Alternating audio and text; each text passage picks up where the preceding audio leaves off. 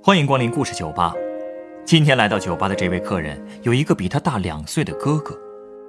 从小时候起，家里就把全部希望都投在了他哥哥的身上。面对这种不公平的待遇，这位客人又是怎么想的呢？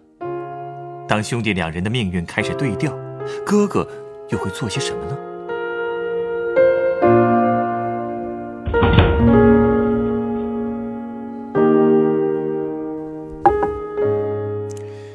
说人是不是都这样？对自己最亲近的人啊，往往很多真心话很难说出口。嗯，你是在说和家人的关系？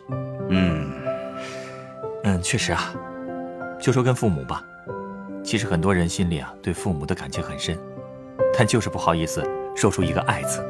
嗨，还真是这样啊。其实我跟我哥就是这样，好多话呀。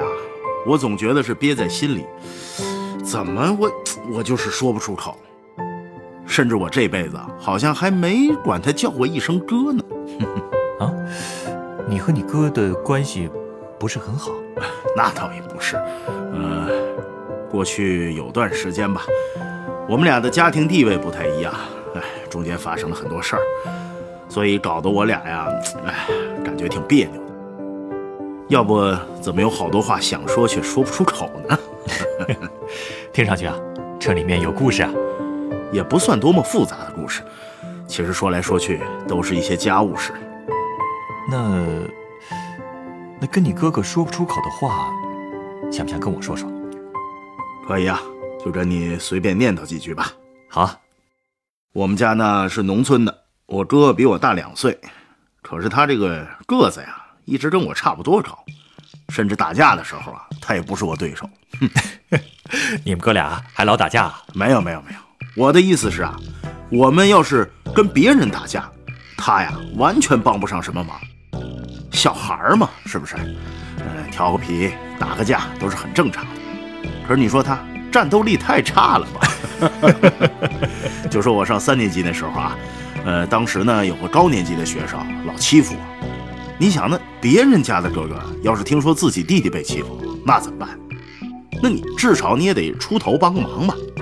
嘿，就我这哥哥，听说了之后啊，无动于衷。他还跟我说什么？哎，人家也没真打你，干嘛找事儿啊？算了吧。不过也是啊，嗯，不是什么事儿都必须用打架来解决啊。我也不想打呀，这人家来劲呢，欺负我那个学生，公然挑衅。说什么？就你们哥俩一块上也打不赢我。你说话都说到这份上了，那咱也是男子汉呐，是吧？所以啊，我俩就一起跟对方干了一仗。哦，那最后打赢了吗？嗨，小孩哪有什么赢不赢的？呃，反正那人被我打跑了。嗯，不过主力可都是我呀，我是毫发无损。我哥怎么样？还脸让人抓破了。啊，不过后来呀。我们俩都挨了大人的打，好在呢，那个学生之后也不敢再欺负我了。我哥倒是很有成就感的啊，说什么以后再有人欺负你，咱俩一起上，谁也不怕。你 丢不丢人呢？你 亏不亏心呢？真是。哎，反正我是一点也高兴不起来。我心说你还不如我呢，还保护我，哪像人别人家的哥哥，比弟弟大好几岁，个子也高很多，也有力气。遇到这种事儿，只要一发话，那人家是打仗亲兄弟，上阵父子兵，是吧？我这哥哥，我真是指望不上。哎，你对你哥的要求还挺高的，但是打架这种事儿，也不能都赖他呀。我要求真不高，就因为我哥呀，我是从小受尽了委屈啊。你是不知道，小时候在家里啊，我是最没地位的一个。我哥呢，他天生比较瘦，我呢，天生我就胖乎乎的。我爸妈呀，就拿这个当说辞，让我跟着他们下地干活，让我哥在家读书。不是你说，这胖他也不怪我是吧？我们哥俩我也没比他多吃两碗饭呢，我天生我就胖了。我们家当年有头牛，不上学的时候呢，我的工作就是放牛，可一到下雨天呢。这放牛可就成了苦差事。你想啊，那那那土地可都活了泥了，我又舍不得穿鞋，只能光着脚在泥地里走，所以啊，就被那些小石头子儿啊划破脚。哎，这都是常事儿了。如果牛再不听话，那就更麻烦了，因为一下雨呢，这个缰绳特别滑，拽都拽不住。我又小，我经常会被牛给拽倒，弄得我呀满身是泥。每到这时候，我心里就气，我特不平衡，凭什么让我哥在家待着，让我放牛啊？我也跟我父母埋怨过，可是我父母啊，反倒会骂我，说什么，嗯，谁家放牛不是小的干的活啊？哪有大的放牛的？就跟我这么说。哎，那是真有这种规矩吗？你信这规矩啊？我跟你说，家里让老大放牛的多了去了，所以每到这时候啊，我都觉得我爹妈有点偏心眼儿。哦，对了，有的时候啊，他们也会让我哥放牛。我就说嘛，都是亲生儿子，他们不至于这么偏心吧？哼，你错了，那是因为有更苦的活等着我呢。啊，比放牛更苦的活啊，就是干农活。虽然说这放牛得早出晚归吧，下雨更遭罪，可是不下雨的时候啊，还行，也就是在山上待着，还挺悠闲的。可是到了暑假，就得下地除草了。每到这时候呢，我爸妈就会让我哥去放牛了，让我除草。我这不乐意呀！你说谁愿意在大太阳底下晒着呀？我就哭着，我在地上打滚，死活我都不去。这时候啊，嘿，我父母倒夸我了，说我干活比我哥踏实啊，干的比我哥好啊。他干活不行，就让他去放牛啊。你也换换，下地新鲜新鲜。哈，哎，这个也能叫做新鲜呀？嘿，为了让我干活，也是说尽了花言巧语啊。其实我都明白，反正啊，每次他们哄我的时候呢，我哥那就特别迅速啊，马上解开牛绳，牵着牛，人家走了，哎，人家放牛去了。那我就被父母盯着除草呗，那滋味又累又渴又热。哎呀，我这一想到我哥现在正在山上吹小风放牛呢，嘿，别提我这心里多恨了。所以啊，有时候我就故意的，我把几车庄稼我除了。哼 虽说啊，你这行为啊有点过激，但是我能理解你的心情。换成是我，我也觉得委屈，是吧？这你说啊，更过分的事儿在后头。当时呢，我姨正在外县的一个乡镇中学教书。等我跟我哥都上中学以后啊，我姨就提议了，说呢要带我们当中的一个到他的学校里边读书，说他那条件好，能好好的培养一个读书人，争取能考上中专，走出土地，到城市里吃商品粮。我们都知道，谁到了姨妈那儿，谁就是享福了，起码呢不用放牛，不用除草了。哎，这种事儿估计还得让你哥去吧？还用问吗？肯定的呀。当时啊，我挺生气的。我生谁的气？我生我自个儿的气。你说我怎么天生就这么胖呢？啊，都是一个妈生的，一个锅里吃饭。我哥他怎么怎么吃都不长肉，他就是那么瘦，吃同样的东西，我就就是生的胖乎乎的。哎不过可能他们的偏心啊，也不只是因为胖瘦的问题吧？反正我父母从小就跟我这么说的，我也就信了。嗯，自打我哥去了我姨那儿啊，家里就剩我一个小孩了。自然的，这家务活啊，你甭管是放牛啊，还是除草啊，都我一人干了。反正我也没什么可以攀比的对象了，哎，倒也踏实了。每次遇到有人问我哥去哪儿了，我就说城里上学去了。你别说，其实每次这么说的时候，我还是挺自豪的。毕竟啊，那时候谁家的孩子能上城里读书，那也是件很了不得的事儿。虽说去的不是我吧，哎，我也得意着呢。毕竟啊是一家人嘛。嘿，不过我哥对我的态度啊，可不怎么样。进了城就是不一样。我记得有一年过年的时候啊，他回来了，哎呦，说他吃不胖，这回变胖了，变白了。嗯，特别那个穿戴啊，还有那个言行举止，怎么看怎么都是城里人了。我想跟他亲近亲近，结果他对我是爱答不理的，特别不耐烦。跟我说话的时候啊，还有点训斥的口气，说什么“别光玩儿一天天的，好好学习，要不然一辈子打牛腿。嚯，这么快就开始摆谱了？嗯，不过说实话，我那时候还是挺崇拜他的，感觉到啊，他见过世面，嗯，让我好好学习也是有道理的。所以从那时候起啊，我也确实打算好好学习了。不过呀，那年春节还是有件事儿给我的印象特别深。怎么了？我呀，又让我父母给伤了一回。当时呢，他们给我哥买了一件新衣服，没给我买，理由是啊，我哥在外面上学，那得穿的讲究点否则会被人瞧不起。我呢，在家里上学，呃，穿什么都可以。哎呀，哎，不是我说啊，你父母的这种教育方式，也真是太不在意孩子的心理感受了。嗨，其实他们呢也没怎么读过书，哪懂什么教育心理呀？现在我也理解了，条件有限嘛，就只能紧着一个培养，他们也不容易。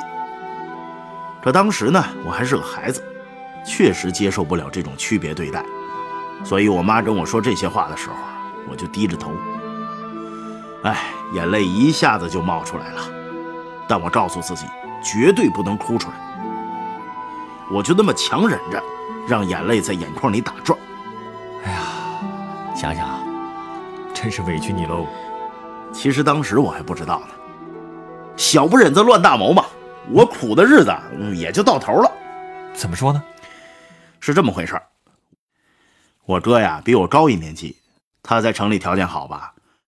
结果怎么样？中考居然没考上，嘿，灰溜溜的回家了。哟，那你父母得多难受啊！可不是嘛，他们那个气呀，直接当着我的面冲我哥就骂上了，说家里就你们两个男孩啊，本来一心指望你读书跳出农门，所以什么活都不让你干，呃，好吃的好穿的好条件都给你，都没有你弟弟的份可你却这么不争气。哎，跟你说句不太厚道的话。当时啊，看着我哥被骂成那样，我心里真是挺幸灾乐祸的，心说你也有今天，你也有挨骂的时候。哎，不过呀，大面上也得假装表现的很替他难过嘛。后来我爸妈呀让他复读，他还死活都不愿意，还说呢已经跟同学说好了，一起出去打工挣钱，说比上学强。哎呀，这么说，他的心思啊。早就不在读书上了，正所谓儿大不由爷呀。你说他不读能怎么办？所以最后我爸妈就任由他去了。我记得是秋天刚过吧，他就背上铺盖卷跟同学去广州了。走的时候还对我说呢：“你好好读书，能不能读出来就靠你了。我出去好好挣钱，供你读书。”哎，当时说的特别认真，甚至可以说是很郑重了。可是我呀，根本就没信。挣钱那是大人的事儿，他他能挣什么钱呀？不过要说读书啊，哎，我还是挺听话的。我真开始玩命了，而且我也慢慢发现，其实学习呢是一件挺有乐趣的事儿，所以成绩也提高的挺快的。我哥走的第二年，我就考上了县城的重点高中。是吗？是啊，当时全村人也都开始夸我了，说我从小就胖。长大必然是当官的料，你看看，这又成好事了。哎，他们都把当官的想成什么样了？不管怎么说吧，我父母呢也已经对我刮目相看了。他们终于发现他们以前犯了多大的错误啊，所以又开始把希望寄托在我身上了。哎，这中间呢，我哥也回来了好几次。他一会儿说南方不行，要回北方，哎，然后他还真回来了。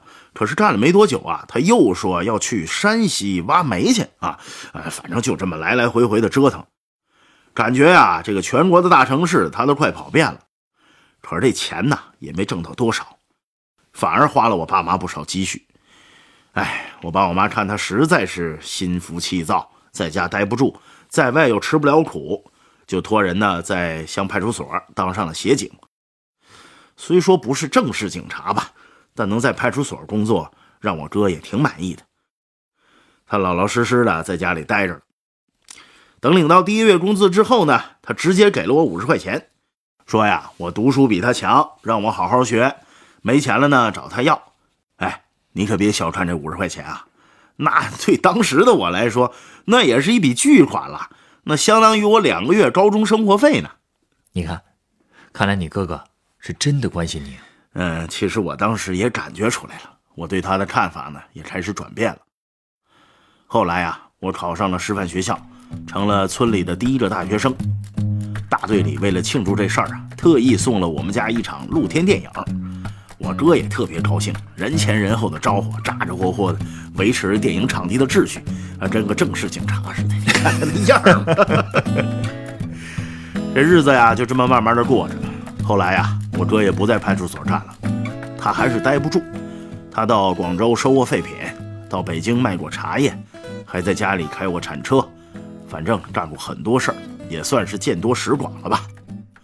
他在老家呢，其实也是很有人缘的，虽然到了也没能发大财，不过这日子呀也倒过得去，可以说是比上不足，比下有余吧。听你这么一说，还不错。是啊，现如今他也当爹了，我也在城里边娶妻生子了。有时候我回去啊，吃饭的时候还会跟他喝上几杯。不过，我们两人的关系啊，其实挺难形容的。嗯，我们其实很少谈心，也很少表现的特别亲热。倒是有时候亲戚来串门啊，说起过去的事儿的时候，他还会调侃，哼，说爸妈本来是想培养他，结果他不争气，却培养出了我。嗯，他心里不太好受吧？嗯，听他那语气啊，不是难受的意思，好像有点庆幸的感觉。啊，现如今呢，我和他走在一块儿，哎，别人都以为我是哥哥，他是弟弟，因为我又白又胖嘛，他是又黑又瘦，每次都被人误会，我们俩都会笑。我觉得他笑啊，可能因为有一个在事业单位工作的弟弟，很长脸。而我笑呢，是因为虽然他奔波了这么多年很辛苦，但至少不显得太老，显得竟然还比我年轻，嘿，我也挺替他高兴的。哦，对了，前段时间呢，我打算买房，本来算上我的公积金和银行贷款，钱是够的，可我哥知道以后啊，啊，非要借钱给我。我也知道他日子过得并不宽裕，所以呢，坚决不要。可是他居然跟我发火了。在电话里还跟我嚷嚷，说什么啊自己的钱不用，非要去背利息，傻不傻呀？然后第二天呢，他就进城把钱给我送来了。他看我在上班，说了几句话就走了。我送他下楼啊，他还不让，还跟我说钱放心用，他不着急。哎，看他走的背影啊，我突然就想到了当年他第一次出去打工时的场景。他跟我说，让我好好读书。他会挣钱供我。这么多年了，我第一次意识到，他当年说要供我读书，是认真的。所以我当时 特别想喊他一声哥，可这嘴张了好几次，就是没喊出口。哎呀，你的心情，我能理解。要说你和你哥哥的关系啊，我倒是想起了一杯鸡尾酒，你稍等啊。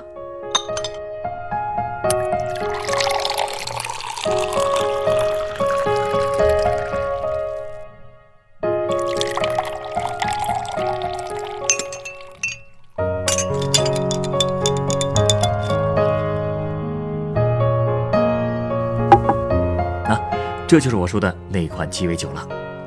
嚯，这个很像红酒啊，不过感觉比红酒透亮。哎，被灯光一打，还挺漂亮的。这杯酒呢，是由干式金酒和甜味美思对合而成的，它的名字叫做金和意。金和意，这是什么意思？现代干式金酒诞生在英国，而甜味美思呢，则来自于意大利。所以啊，这杯酒就各取用他们的名字中的一个字。嗯，哎，味道还真不错。哎，那这杯酒和我跟我哥哥之间，这是 啊，是这样的。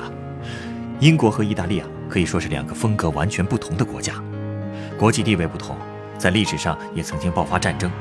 但是产自这两个国家的酒对合在一起，却能彼此融合，味道也很好。我觉得，这或许也可以象征你们兄弟之间的关系。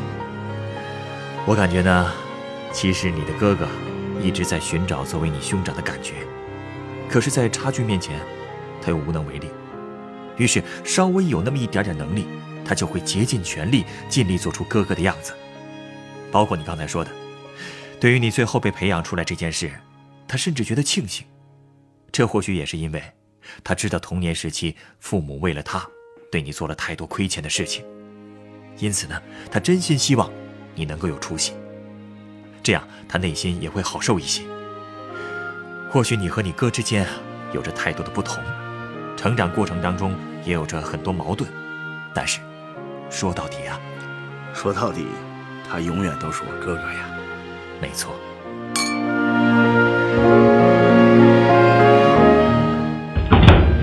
本故事选自凤凰网有故事的人独家签约作品《哥哥》，我知道你一直在寻找那种感觉。